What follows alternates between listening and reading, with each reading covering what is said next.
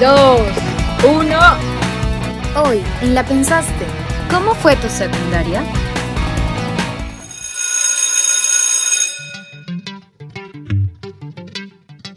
Yo soy Jules. Y yo soy Malú. A todos nos ha pasado que en las reuniones con nuestros amigos de colegio siempre contamos las 50 anécdotas que nos hacen reír las 50 veces. Pero creo que son muy pocas las veces en las que miramos hacia atrás y nos sentamos a pensar cómo éramos, qué, qué nos pasó, qué fue lo que nos marcó para ser lo que somos ahora. Realmente en la secundaria es esa etapa que te marca para toda la vida.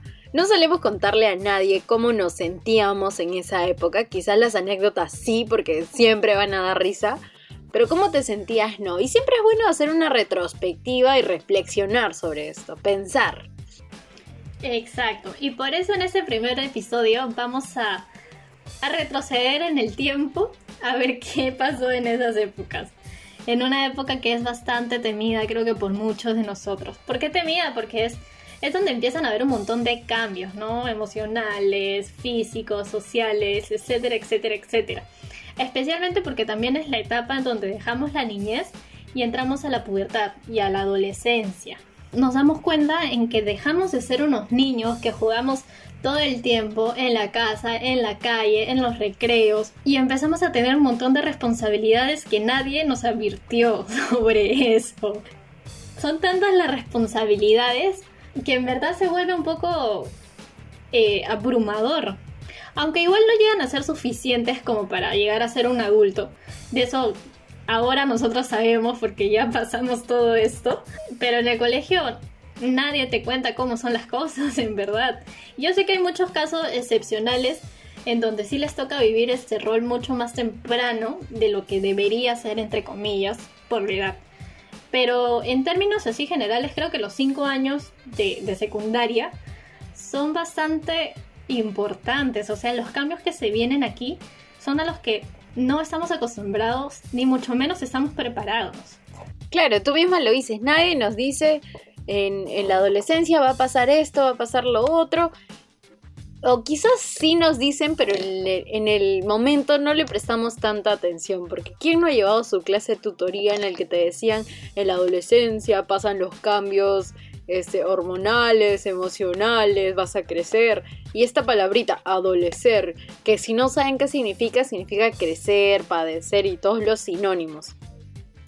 Y pues las responsabilidades del colegio también aumentan y nos aumentan los cursos y nos aumentan las responsabilidades en casa, que saca la basura, que lava los platos, lava tu ropa. O sea, son cosas que sí, tenemos que hacerlas padres. Nosotros entendemos que tenemos que hacerlas, pero que nos lo repitan tantas veces pues cansa, ya quiere explotar tu cabeza. A mí me pasaba, totalmente me pasaba. Obviamente, los padres son como los que te dicen, es lo único que debes encargarte, pero después están diciendo, saca la ropa, no sé qué cosa, lava, plancha, arréglate, haz tus tareas de los 12 cursos, estudia para los 12 cursos. Y es un, o sea, de verdad es un montón de presión, no solamente en la casa, un montón de presión en el colegio, porque tienes que cumplir con tantas cosas que no, es como el dicho, el que mucho abarca, poco aprieta tal cual. Yo, yo lo he sentido así, tal cual. Aparte, tienes mucha razón. Eh, o sea, en el colegio, de repente sí nos llegan a hablar sobre cambios físicos, pero en verdad nadie nos llega a hablar sobre, oye, te vas a sentir mal porque no sabes a dónde vas a querer ir, no sabes quién vas a ser, etcétera, etcétera, etcétera, etcétera. Entonces se vuelve un camino en donde pisas, te caes, pisas, te caes, pisas, pisas, pisas, sigues avanzando, pero te vuelves a caer. Se vuelve bastante, bastante complicado esta época. Sientes que no tienes tiempo para absolutamente nada y la única oportunidad para hablar y con quienes puedes hablar son tus amigos durante clases, en el recreo y ahora las redes sociales creo que ayudan un montón. El colegio llega a ser ya como una segunda casa también para nosotros, ¿no? Vivimos tanto tiempo con nuestros amigos que empezamos una convivencia con amigos, con profesores, tutores, gente de limpieza, tópico, el portero, no lo sé. Y aquí también es donde nos choca porque nos damos cuenta de que todo el mundo empieza con cambios. He dicho mucho esa palabra, pero creo que es una de las cosas que más representa la secundaria. Ya es donde empezamos a preguntarnos quiénes son los que nos rodean, quiénes son nuestros amigos, quiénes son, quiénes son nuestros profesores, quiénes somos nosotros. Y empiezan un montón de, de conflictos internos, creo que también. Sí, es tal cual. Estos conflictos internos muchas veces vienen de la mano con, con este crecimiento hormonal, corporal y todo esto que nos está pasando porque al menos a mí me pasó que estos conflictos internos comenzaron cuando yo veía que, las otras chicas comenzaban a desarrollarse más rápido que yo. No sé, pero yo decía, o sea, ¿por qué yo soy así? ¿Por qué no? Yo no me aceptaba para nada. O sea, quizás no lo demostraba, no lo exteriorizaba, pero por dentro me sentía mal, me sentía malísima. Pero ya poco a poco es como vas conociéndote y vas diciendo como, ok, creo que es parte de... Y, fui entendiendo poquito a poquito que, definitivamente la gente a veces también influye mucho en, lo que estás pensando sobre tu cuerpo. Creo que te ayudan algunas personas. En mi caso es muy, muy, muy distinto. Yo, bueno, yo no he cambiado desde que nací, creo. Cosa que me ocasionó muchos problemas existenciales. Y ahora ya lo tomo mucho mejor. Igual tengo mis momentos, pero... Eh, en fin, vamos a ver en el segundo bloque, ya vamos a, extendernos un poco más sobre todo esto. Vamos a estar contando de repente algunas anécdotas de esta dichosa secundaria, ¿no? ¿Qué nos pasó? ¿En qué cambiamos? Y sobre todo, ¿qué aprendimos de todo esto? Así que no se vayan porque esto va a estar muy interesante. Uh, uh, uh,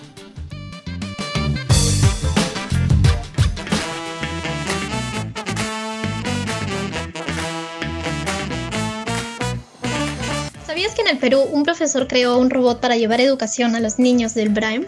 En esta zona los pobladores no tienen acceso ni a internet, ni a radio, ni a televisión, por lo que Walter Velázquez Godoy creó a Kitty. Este robot puede trasladarse, jugar e interactuar con los estudiantes. También puede emitir sonidos de animales y recientemente se le ha implementado el idioma quechua para tener una mejor comunicación con los pobladores. El profesor maneja Kipi a través de una aplicación para celular que él mismo inventó.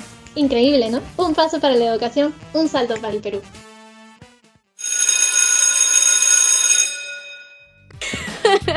y estamos de vuelta aquí en La Pensaste Podcast. Deben de estar recordando épocas maravillosas, épocas terribles, llenas de travesuras, llenas de ocurrencias. Como decía Malú, ¿no? Que, que pisas, te caes, pisas, te caes.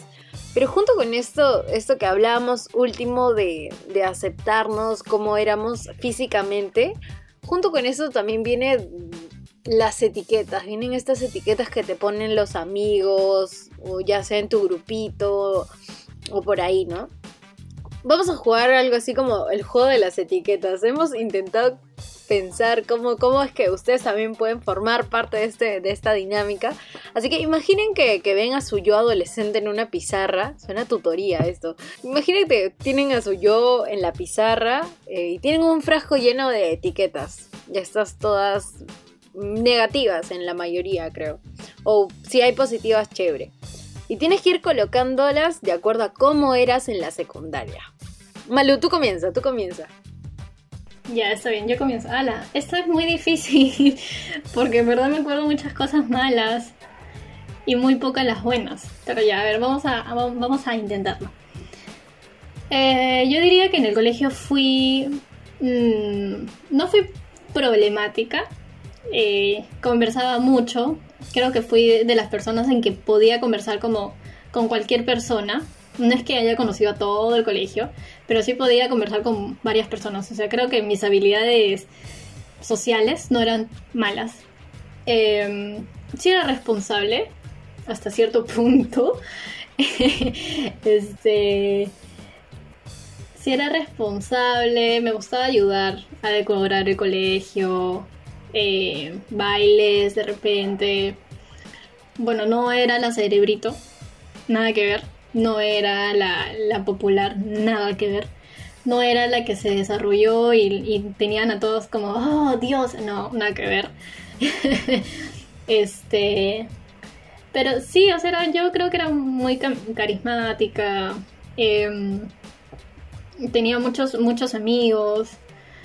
Em, no lo sé. mm, también me dejé influenciar, también me dejé influenciar mucho por ellos. Eh, I don't know, en verdad no, no sé cómo me habrá visto la gente de secundaria en esa época. Si han inventado algún chisme de mí por ahí, no me enteré. Chismosa no eras entonces. No, chismosa no era para nada, no, tampoco. A mí me pasaba algo, algo similar con eso. No me gustaba como que andar sabiendo o diciendo de todo el mundo, pero siempre llegaba algo a mis oídos. O sea, estaba muy enterada de todo por, por algunas compañeras que tenía. A ver, a mí qué me han puesto, yo me pondría...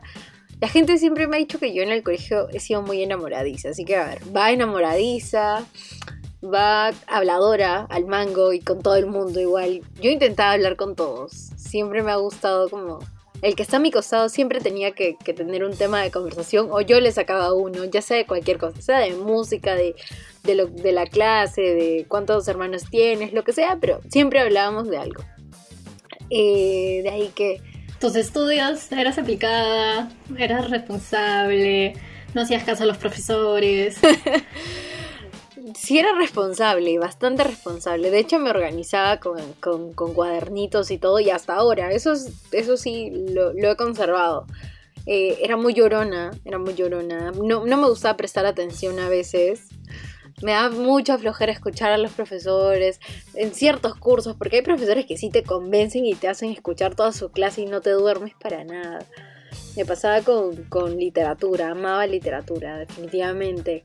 Me decían que era la bajita, era muy gritona. Un amigo me detestaba por gritar todo el tiempo. Yo no hablaba, yo gritaba en el colegio. y ahora es todo lo contrario, hablas muy, muy bajito. Creo con el tiempo, como hemos dicho, yo sí, yo sí me he detenido a hacer una retrospectiva y dije como que, ok, creo que estas cosas no, no van tanto conmigo, sino que por las emociones del momento, pues me dejé llevar. Y más o menos pensando un poco ya hacia adentro, hacia nosotras, que es lo que vinimos a hacer en este podcast. este, no sé, ¿en qué momento fue la primera vez? ¿Cómo te diste cuenta que, que, las complejidades y todo eso de repente te, te destruyeron o, o, no sé, te animaron más? No sé cómo. ¿Cómo fue para ti eso? Todo comenzó cuando, cuando me cambiaron de colegio, porque de por sí cambiarte de colegio es todo un proceso. Yo estaba en un colegio toda mi vida, hasta segundo de secundaria, conocía a las mismas personas, los mismos profesores, el mismo portero, el que me sellaba la agenda, todo. Y cambiar de colegio fue, fue como tormentoso al inicio. Eh, pues salía de, mi primer colegio de haber salido con, mi primer enamorado y toda la cosa yo no, yo no sabía nada, nada de, otras personas, no sabía cómo, cómo era la personalidad de otras personas, no conocía otro mundo que no haya sido el, colegio, el primer colegio que tuve. Definitivamente lo primero que me di cuenta al llegar es que, que todos somos diferentes. En el otro colegio ya lo tenía en cuenta, pero con, con esto de crecer y conocer gente es mucho más notorio ver que la gente sufre diferentes cosas o pasa por diferentes cosas. Y me acuerdo que en veranito, de cuarto para quinto, aprendí totalmente a valorar lo que hacían mis papás por pagar el colegio, porque yo no debía ir a veranito si no hubiera sido tan habladora o, tan distraída. Eh, pero ahí también conocí gente que, pasaba por, por, diferentes cosas y ahí fue donde dije, ok, creo que, que este es el momento como para, para mirar más a las personas y no tanto dejarme llevar por, por cómo, cómo se hacen ver. Hay gente que tiene un comportamiento, pero cuando conversas con ellos son totalmente diferentes. Al menos en cuarto me pasó que yo noté eso. Yo, por ejemplo, creo que ahora que, que lo estoy pensando un poco más, creo que empiezan un poco también por los profesores. Me acuerdo mucho una vez en que estaba eh, en lengua. para esto nosotros, en mi familia, nosotros somos cuatro, cuatro hermanos y el mayor mayor siempre ha sido aplicado. Ya, entonces tenía sus cuadernos al día, tenía buenas notas, etc. El segundo fue un desastre, no, no fue un desastre, pero el segundo fue el más rebelde, fue el más rebelde. Entonces seguía yo. Y me acuerdo mucho de eso de, de mi profesor de lengua, en donde yo fui a presentarle mi cuaderno. Yo nunca he estado al día mis cuadernos porque, no sé, creo que soy más de, de escuchar y de ver que de estar anotando y todo eso. Además me da flojera fui a darle mi cuaderno al profesor para que me corrigiera y obviamente no estaba el día y me dijo algo como que este tú deberías ser como tu hermano él sí hace las cosas no sé qué yo como dentro de mí en mi cabeza estaba ya pero yo no soy mi hermano man, yo, yo no soy así no tengo por qué serlo. No lo dije tenía 14 años creo no me acuerdo pero sí lo pensé. Entonces creo que ahí es cuando ya empecé a, a verme y compararme con los demás. Bueno una de las cosas que también como lo dije al principio me trajo un montón de complejidades es mi cuerpo, porque tengo 22 años, pero parejo de, de una chivola de 16, 17 años. Entonces, todo el mundo desarrollaba adelante, atrás, yo nada que ver. Entonces, ahí, claro, pues ahí es donde ya empecé a, a, compararme con la gente, empezaba a, a buscar un lugar para mí. Pese a que así hacía las cosas que a mí me gustaban, porque iba a teatro, bailaba, eh, ayudaba en el salón a, a decorarlo, sí cumplía con mis tareas, pero mis amigos de repente no, no, fueron la mejor influencia para mí y sí me dejé llevar por ellos. Justamente creo que es por lo que digo, por, por intentar buscarme, intentar saber quién soy, sentirme aceptada por los demás. Mi punto quiebre creo que fue en quinto, cuarto, quinto, debe ser cuarto, quinto. En donde sí ya me fui al tacho, dije, oye, todo el mundo está haciendo eso, yo no puedo hacer esto. ¿Y qué tal si, no? Y ahí empecé a experimentar y a hacer cosas que no debía hacer. No malas, no malas, ni, ni, ni, ni bandidas, pero cosas que estaban fuera de lo que yo debería o haría en ese momento. Y ahí experimenté mucho. Mis consecuencias no fueron buenas, pero aprendí un montón de eso. A mí me pasaba mucho con el comportamiento de los demás. Yo decía como, ¿por qué los demás hacen esto? Yo, mis papás son bastante conservadores. Son bastante, mm, no voy a decir que son viejísimos, pero son mayores, son muy conservadores y a, yo tengo dos hermanos, a los tres nos han criado de cierta manera que nos dicen, eh, esto no se hace porque está mal, esto no se hace porque está mal. Hay ciertos padres que te dan como la, oportunidad de... O sea, yo te dije que yo ya te advertí, tú descúbrelo. Pero no, mis papás era como, eso está mal, eso está mal, eso está bien, eso está mal. Entonces yo más o menos comencé a crecer y, en esto de conocer a la gente yo veía que, que, que lo hacían con tanta naturalidad, con, con, con tanta confianza. Yo decía como que, ok, sus papás no serán igual que los míos. Y ahí también comenzaban mis, mis cuestionamientos y, mis complejidades. Yo decía, ¿por qué mis papás son así? ¿Por qué los papás de otros son así? Y igual, por curiosa, dije como que, ah, bueno, igual creo que es como la época que los papás le llaman la rebeldía, ¿no? El no hacerle caso, pero en realidad no es algo rebelde, creo que es instinto de cada uno probar cosas nuevas. Hasta ahora todo el mundo es curioso de, de probar cosas diferentes, de salir de tu confort. Ahora está muy de moda eso. Eh, pero básicamente es eso, ¿no? Es, es, descubrir cosas nuevas. Pero todo el mundo lo toma como, ah, la época rebelde, me estás haciendo, no me estás haciendo caso. Pero tampoco te vas a mandar al extremo de esta frase de que tu mamá te dice, no, si tu amigo se tira por un puente, tú también lo vas a hacer. No, definitivamente no llegar a extremos así, pero, pero sí la curiosidad de hacer cosas nuevas. Y, y, los amigos son bastante influyentes, definitivamente. Muchas de las primeras cosas que he hecho son gracias a mis amigas, que no me arrepiento, que es tal cual como tú lo dices, ¿no? Eh, lo probé, las consecuencias fueron malas, pero ya pasó. Y ahora me río de Creo eso. Creo que también lo que dices de la rebeldía también llega a un punto que, en que es más tirado para los papás. O sea, los papás es como tienen miedo de que pases algo malo y por eso te protegen para que no experimentes. Si no experimentas no te va a pasar algo malo. Pero si te dejo de repente te pasa algo malo y todavía eres mi responsabilidad y yo me tengo que hacer cargo de ti. Creo que eso también es lo que, lo que les, les maquina en la cabeza a los papás. Lo cual no está mal, yo digo que no está mal, pero sí hay, hay que dejar un poco, soltar un poco la correa de eso, ¿no? Oh, suelta y jala, suelta y jala. Sí, sí, sí, suelta y jala. Eso es lo que me pasó a mí, por ejemplo. Yo siempre he sentido de que he sido protegida y porque por lo mismo que he sido protegida he querido salirme un poco de mi, de mi burbujita y experimentar el mundo. y de hecho esto no me, yo no me di cuenta cuando estaba en el colegio, me di cuenta cuando estaba en la, en la U, cuando ya me puse a reflexionar y, y, y comparaba a mis amigos de la U con mis amigos del colegio. Eran cosas totalmente distintas. Y justamente porque quinto la pasé mal, me di cuenta de que mis amigos no eran los mejores. Ahí es cuando ya yo decido eh, cortar estas relaciones. Tengo muchos amigos, o sea, tengo, sí, contados con la mano, que todavía del colegio, son como alguien aparte de mí. les soy fiel a mis amigos de, la Trinidad de, de, primaria, no tanto a los de secundaria. Porque justamente yo sentía que no me aportaban, porque vi un mundo distinto en la universidad. Y eso, o sea, no... Por eso no mantengo tanto, tanto contacto con ellos. Como lo decíamos al inicio, es una etapa que te marca. Y definitivamente si es que lograste darte cuenta como, vamos a decirlo, a tiempo, eh, no lo vas a volver a cometer. Si te diste cuenta que esos amigos que, que tienes pues te llevan por un camino en el que tú no te sientes cómodo, porque más de que sea bueno o malo, creo que tú te tienes que sentir cómodo con lo que estás haciendo y ellos tienen que respetar tu incomodidad si son realmente tus amigos. Es cosa de darte cuenta y de no volver a hacerlo. Te pasó a ti que en la universidad tú misma lo dices, ¿no? Te volviste un poquito más selectiva o te comenzaste a dar cuenta quién eres, quiénes realmente eran tus amigos.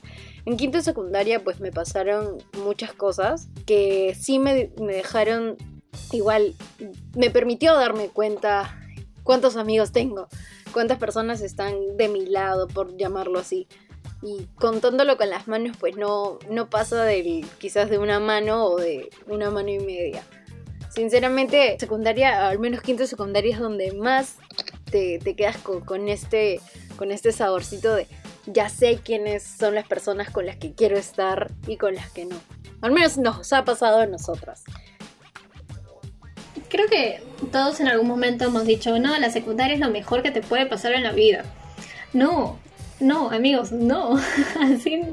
Al menos para mí, la secundaria no fue lo mejor para mí la, la, universidad es lo que yo guardo en mi corazoncito. Después de todo, de, de, secundaria para hasta ahora, o sea, tipo 2015 a 2020, 2019, 2020 no, no contemos 2020, hasta 2019 son cositas que ya guardo en mi corazoncito, ¿no?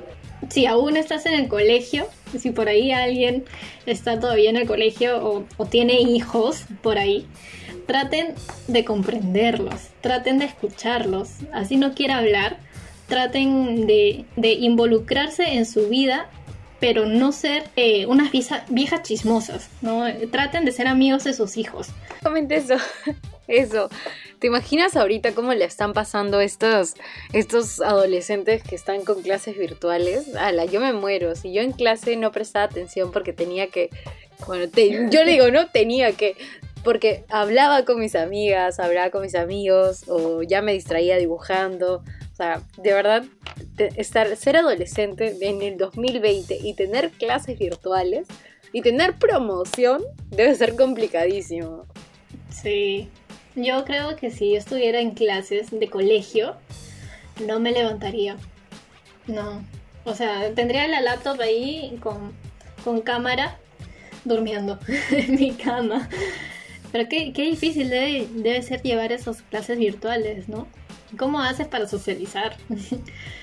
qué estresante. Pero ya, creo que ya hemos dicho tantas cosas que, que hemos querido hablar en algún momento. Y, y es verdad, cuando, cuando vamos creciendo, muchos no tenemos la oportunidad o quizás el tiempo, yo qué sé, tantas cosas, de detenernos a pensar y decir, ok, ¿qué cosas hice bien? ¿Qué cosas hice mal? Eh, esto me aporta, esto no me aporta, pero nunca es tarde dar como esta pausa para dar un vistazo atrás. Tampoco te decimos que, que te detengas todos los días y digas como que, ala, no, y te hagas el mártir de la vida, pero es bueno, es bueno pensar y por eso queríamos hacer este primer programa para, para pensar cómo éramos antes y cómo somos ahora. es, es bonito recordar, reírte de cómo eras, bonito recordar y ponerte como que un poquito melancólico con tantas cosas que te pasaron. Y, y si le tendría que decir algo a mi adolescente de, no sé, pues de, vamos a ponerle de cuarto secundaria, le diría que viva, porque yo soy una chica bien estresada, desde cuarto, me estresaba mucho con todo, hasta ahora creo, ya poco a poco voy superando el estrés, Pero le, le diría que viva, que viva un poquito más, que sea más experimental todavía. ¿Tú qué le dirías, Malú, a tu yo adolescente? A mi yo adolescente. Primero, lo que no haría sería juzgarla, porque yo sé, ahora sé que fue una etapa en la que solamente se estaba, se estaba buscando, estaba intentando encajar en algún lugar. Eh, a pesar de saber que, que no era el mío, intentaba ser parte de un rebaño que al final no... que de repente al final no logré, pero me di cuenta de, de- esto, ¿no? Ahora lo uso ya para mi vida cotidiana. Este... eh, nada, le diría que está bien experimentar, pero siempre hay que, hay que saber cuáles podrían ser las consecuencias de esto y sobre todo estar dispuesto a tomar responsabilidad sobre ella. Y tú misma lo has dicho, es muy importante mirar hacia atrás y analizarnos. Creo es aún más importante saber reconocer todo lo que nos ha pasado en estas épocas. Tratar de entender por qué nos pasa todo esto y a los, y a los que están a nuestros alrededores también. Padres de hijos o personas que estén todavía en el colegio. Tranquilos, esta etapa es muchísimo cambio. No, no se desesperen porque siempre hay algo que nos van a enseñar para después. Solo sean observadores y tómenlo todo con calma. Voy a llorar, ya vengo. ¡Qué lindo! Yo también voy a llorar. Pero ya. ¿Y tú?